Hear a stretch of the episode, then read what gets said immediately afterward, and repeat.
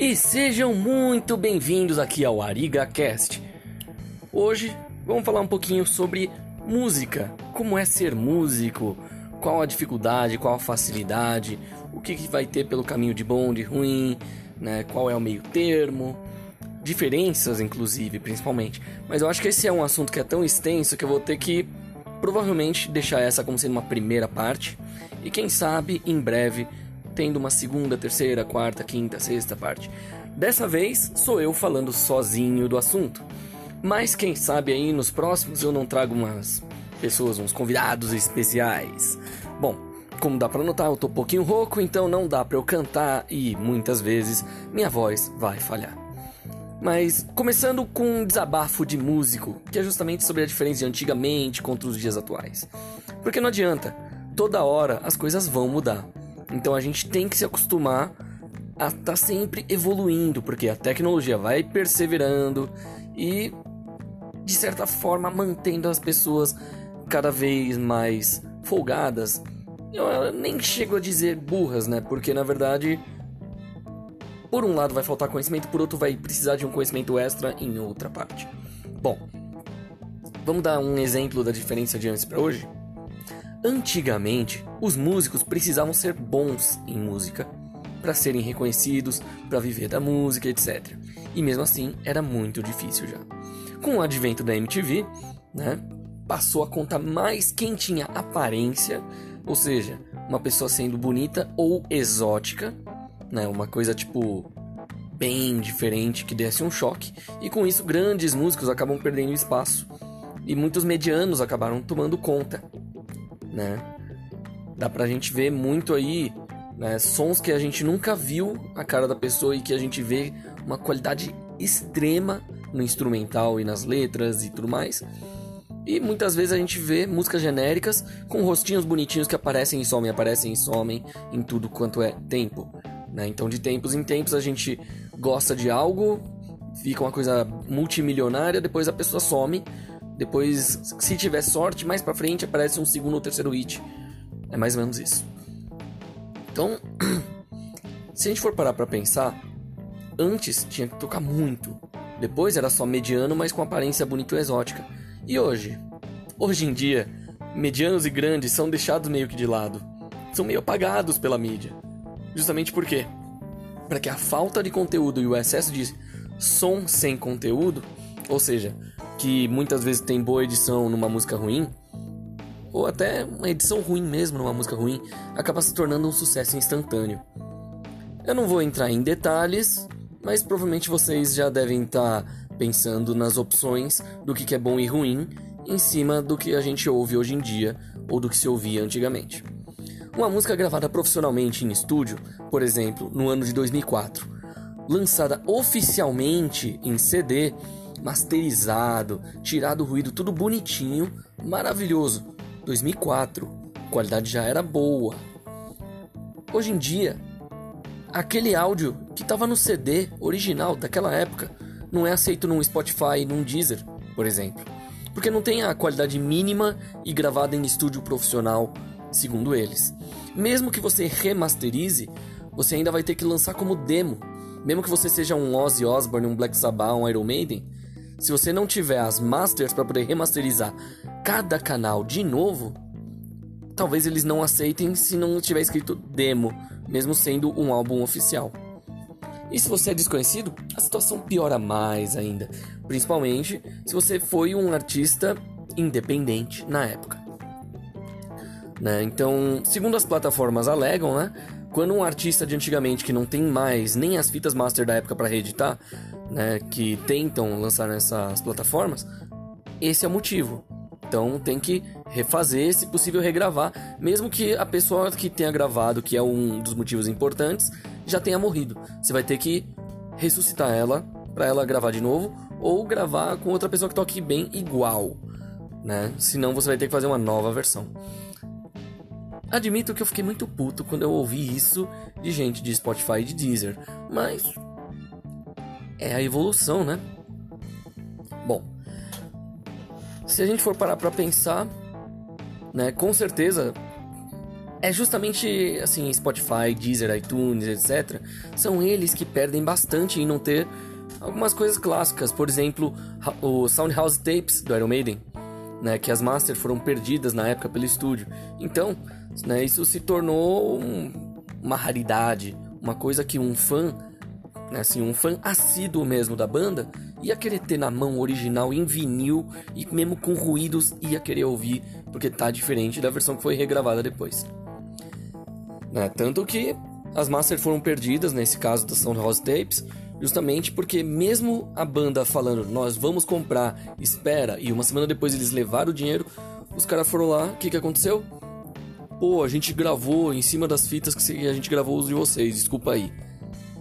Pô, eles tinham falado que, tipo, iam segurar um mês a fita, os caras conseguiram o dinheiro em uma semana, chega lá para buscar, cadê?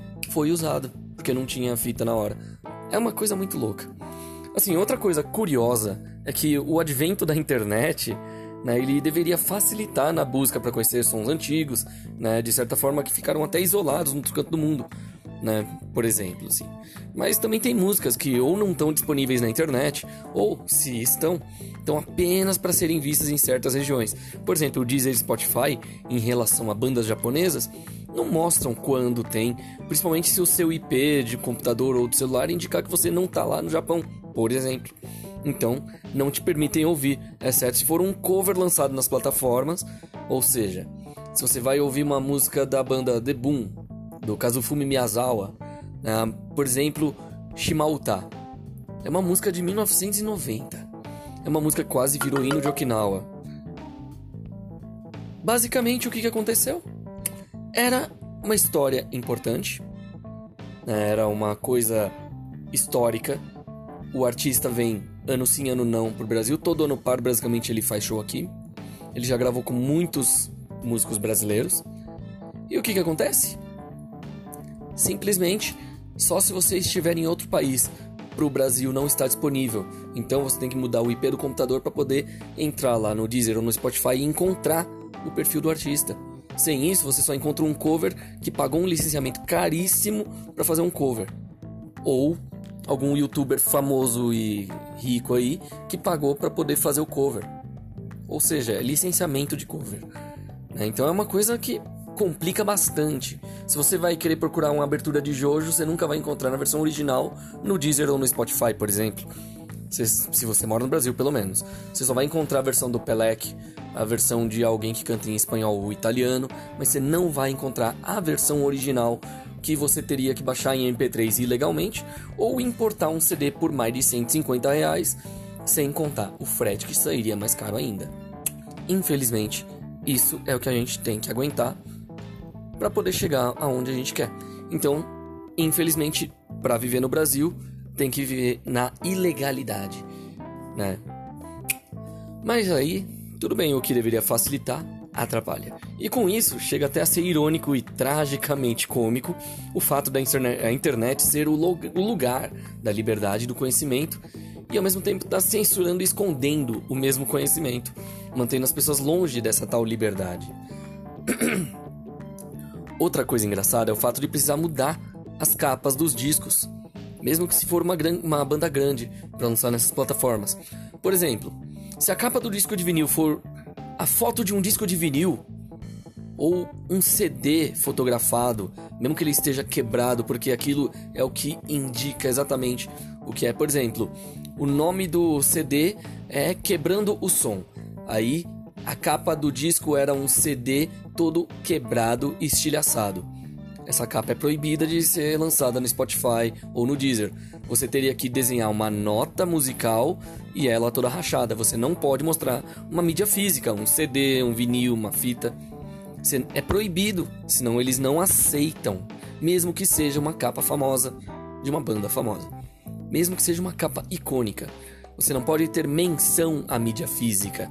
E essa é uma regra, infelizmente, aí do Deezer, Spotify, iTunes e adjacentes.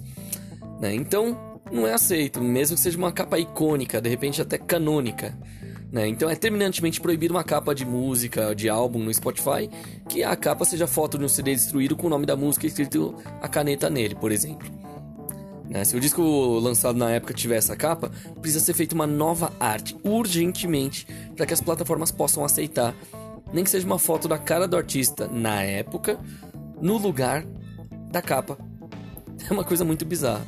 Certas regras chegam a ser até inúteis e até ofensivas à arte.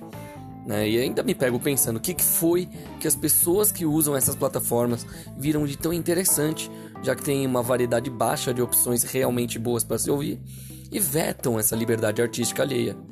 Qualidade de áudio, se for só para tirar ruídos para botar uma música antiga, até dá para entender, mas mudar a capa só porque em alguma parte menciona uma mídia física? E se a capa for um VHS destroçado e o título for As fitas dos vídeos de antigamente?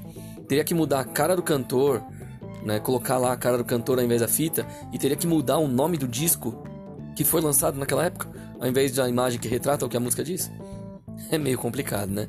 Nessas plataformas jamais poderemos ouvir um áudio, por exemplo, de uma jam session que foi gravada com alguém que já faleceu, mas que de repente, mais importante ainda, com alguém que, sei lá, perdeu o braço e não pode mais tocar a bateria, por exemplo, tornando aquela versão da música uma raridade nem uma versão diferente de músicas antigas antes delas serem lançadas, por exemplo, né, mas que foram lançadas em CD original, em mídia física. Essas plataformas com isso acabam fazendo as pessoas precisarem recorrer ao que eles dizem que querem acabar, que é justamente com a mídia física e com as MP3. A ideia é fazer as pessoas centralizarem seus ouvidos nessas plataformas, mas vetando, censurando e tudo mais, eu acho que eles estão repelindo bastante gente. Eu sou uma dessas pessoas. É, então, se você quiser, você pode deixar sua opinião também aí, né? Tanto na jan-station.com, aonde esse áudio também poderia ser ouvido, e até nos próprios Spotify, Deezer, iTunes, aonde esse áudio pode estar também sendo ouvido. Bom, agora vamos falar de uma coisa mais interessante, uma coisa mais legal. Como começar a carreira e divulgar o seu trabalho Vamos falar em poucos passos. Ou melhor, não vou falar agora, eu vou falar no próximo ArigaCast.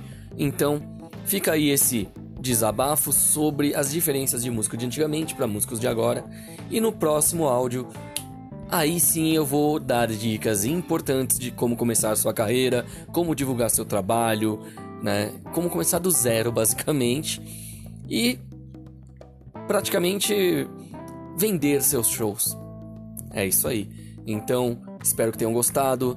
Assinem o feed, se inscrevam lá no canal do YouTube, né, youtube.com.br iatalog, também no youtube.com.br ariga, bandarigatões, né? Bom, procurem, encontrem. Aquilo que vocês querem é aquilo que vai ter. Então, saia de casa, seja visto e se comunique. Até a próxima, galera. Fui!